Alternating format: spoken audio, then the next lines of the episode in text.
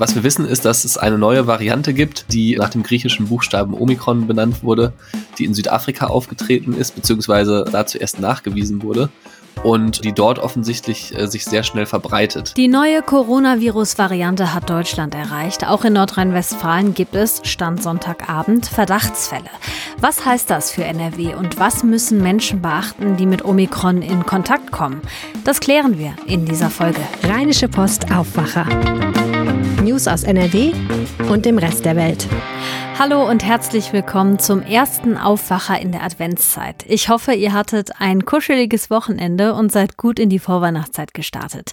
Ich bin Wiebke Dumpe und ich begleite euch heute durch diese Folge.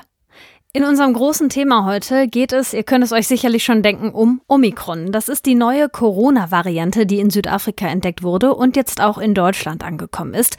Wir klären, was über die neue Variante bekannt ist und was ihre Verbreitung für uns auch hier in Nordrhein-Westfalen bedeuten könnte.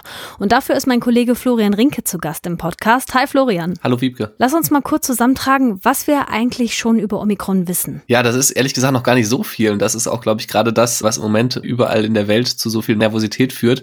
Was wir wissen, ist, dass es eine neue Variante gibt, die nach dem griechischen Buchstaben Omikron benannt wurde, die in Südafrika aufgetreten ist, beziehungsweise da zuerst nachgewiesen wurde und die dort offensichtlich äh, sich sehr schnell verbreitet. Und jetzt ist halt unklar, ist diese Variante ansteckender, ist sie gefährlicher? Wirken die Impfstoffe vielleicht nicht so gut dagegen wie gegen die bislang bekannten anderen Varianten, also zuletzt ja Delta? Und deswegen ist die Nervosität weltweit sehr groß aktuell. Südafrika hat ja auch schon so ein bisschen drauf geguckt, wie sich die Symptome zeigen. Bei Jüngeren ist es ja vor allem aufgetreten bis jetzt. Und die haben wohl überwiegend über Müdigkeit und Schmerzen am Körper geklagt. Laut jetzigem Stand musste wohl noch keiner ins Krankenhaus. Wird sich zeigen, wie sich das weiterentwickelt. Die WHO hat ja jetzt diese Variante als besorgniserregend eingestuft, so wie Delta ja auch besorgniserregend ist. Was heißt denn das eigentlich? Ich glaube, am Anfang geht es ja erstmal darum, neue Varianten, ne? Es gibt Mutationen, die Mutationen sind noch nicht genau, ja, ist noch nicht genau klar, was, was machen diese Mutationen in diesem Virus. Und äh, gerade wenn es jetzt eine Variante geben würde, gegen die die Impfstoffe nicht mehr wirken, dann wären wir wieder auf dem Niveau dessen, was wir letztes Jahr hatten. Deswegen ist die WHO natürlich sehr sehr nervös und deswegen sind auch Impfstoffhersteller wie Moderna beispielsweise schon dabei äh, zu forschen, was bedeutet das für unsere Impfstoffe, wie können wir die anpassen, sodass sollte es eine geringere Wirksamkeit bei den Impfstoffen geben, ähm, diese schnell angepasst werden können, sodass sie dann auch gegen die Omikron-Variante wirken. Ja, BioNTech hat das auch angekündigt, dass sie das jetzt untersuchen und haben gesagt, dass sie so in zwei Wochen mit ersten Ergebnissen rechnen. Ähm, vor dem Wochenende ist ja bekannt geworden, dass Omikron in Belgien nachgewiesen werden konnte. In den Niederlanden sind jetzt auch 13 Menschen faktisch schon damit infiziert. Und jetzt ist ja auch klar, dass es hier in Deutschland Fälle gibt. Wir zwei, wir sprechen jetzt am Sonntagabend miteinander. Und gerade eben kam die Meldung rein, dass es jetzt in Essen und in Düsseldorf Verdachtsfälle gibt. Was ist darüber bis jetzt bekannt? Ja, das hat NRW-Gesundheitsminister Karl-Josef Laumann unserer Redaktion bestätigt. Bislang ist ehrlich gesagt noch nicht so viel bekannt. Es gab positive äh, Corona-Tests ähm, und jetzt wird im Moment äh, sequenziert, ob es sich wirklich um diese Omikron-Variante handelt. Äh, das Ergebnis dürfte jetzt Anfang der Woche vorliegen. Und letztlich ist es so, dass beispielsweise das Düsseldorfer Gesundheitsamt Reiserückkehrer aus Afrika aufgerufen hatte, sich zu melden. Und da hatten sich dann auch sechs Personen gemeldet, also Beispielsweise, die waren in den letzten zehn Tagen in Südafrika, Lesotho, Malawi, Botswana, Mosambik oder Simbabwe und äh, sind halt wieder nach Deutschland eingereist. Und ähm, die haben sich jetzt alle am Wochenende testen lassen und zumindest dieser eine Fall ist jetzt in Düsseldorf beispielsweise dann positiv gewesen. Es kann natürlich sein, dass da noch mehr kommt. Ähm, das müssen wir einfach mal abwarten. Weißt du, wie die NRW-Politik generell darauf reagiert? Also was sie sich jetzt überlegen, wie es weitergehen soll? Ja, im Endeffekt werden so ein bisschen die, die Maßnahmen verschärft. Das heißt, alle Gesundheitsämter in der Nordrhein-Westfalen wurden äh, informiert, dass man jetzt auch als vollständig geimpfte Person in Quarantäne muss, wenn man einen Kontakt zu einer Person mit dieser Omikron-Variante hatte. Ist ja auch logisch, wenn man nicht weiß, ob die Impfung dagegen wirkt, weiß man halt auch eben nicht, ob die Ansteckungsgefahr geringer ist. Und das Ziel ist natürlich völlig klar. Man will diese Weiterverbreitung der Virusvariante stoppen oder zumindest verlangsamen. Das hat Karl-Josef Laumann auch nochmal bestätigt im Gespräch mit unserer Redaktion.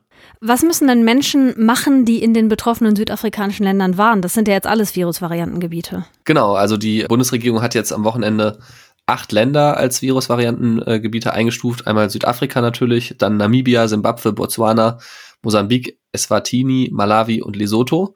Das heißt, Fluggesellschaften dürfen aus diesen Gebieten eigentlich nur noch deutsche Staatsbürger oder halt auch in Deutschland lebende Personen nach Deutschland befördern. Und wenn man eine dieser Personen ist, die hier eingereist ist, das Interessante ist ja, es gibt ja nicht nur die Direktverbindungen, die ja dann ja häufig nicht nach, nach NRW gehen, sondern es gibt ja auch so Drehkreuze, ne? zum Beispiel über Dubai kommen ganz viele Leute aus Südafrika nach äh, NRW an den Flughafen Düsseldorf. Das heißt, wenn man eine dieser Personen ist, dann muss man halt sich vorher digital schon mal für die Einreise anmelden. Dann muss man einen negativen PCR-Test äh, vorweisen können und muss sich trotzdem für 14 Tage in Quarantäne begeben. Und das Wichtige ist dabei, dass diese Quarantäne auch nicht durch negative Tests verkürzt werden kann, selbst wenn man geimpft oder von einer Infektion bereits genesen ist ja, das sind so die Regeln, denen man sich dann unterwerfen muss, um eben zu verhindern, dass diese Variante sich, sollte man infiziert sein, weiter ausbreitet. Das ist ja im Vergleich zu vorher schon eine starke Einschränkung. Es gibt aber noch Länder, die machen noch mehr. Wie reagieren andere Länder auf diese Variante jetzt? Ja, das ist tatsächlich ganz unterschiedlich. Also ich würde sagen, im, im Vergleich zu manchen anderen Ländern ist Deutschland noch relativ moderat unterwegs. Hier wird ja werden ja nur die Flüge aus den jeweiligen Regionen dann auch kontrolliert. In Großbritannien müssen Reisende jetzt zum Beispiel, äh, egal aus welchem Ziel, äh, Land sie kommen, einen PCR-Test nach der Einreise machen und sich auch in Quarantäne begeben, bis dieser PCR-Test quasi sagt, dass sie nicht infiziert sind und sie dann wiederum sich frei bewegen können.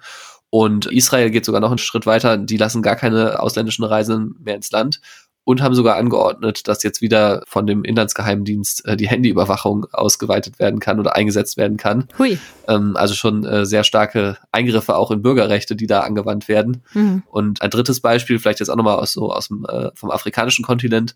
Marokko hat auch alle Flüge ins Land äh, für die nächsten zwei Wochen ausgesetzt, um zu gucken, welche Auswirkungen das auf das Geschehen hat. Wenn sich dieses Virus, diese neue Variante auch bei uns weiter verbreitet, was glaubst du, müssen wir dann auch wieder generell mit schärferen Corona Corona-Maßnahmen rechnen? Ich glaube, die Pandemie hat eins gezeigt. So früher oder später kommen irgendwie alle Varianten überall an.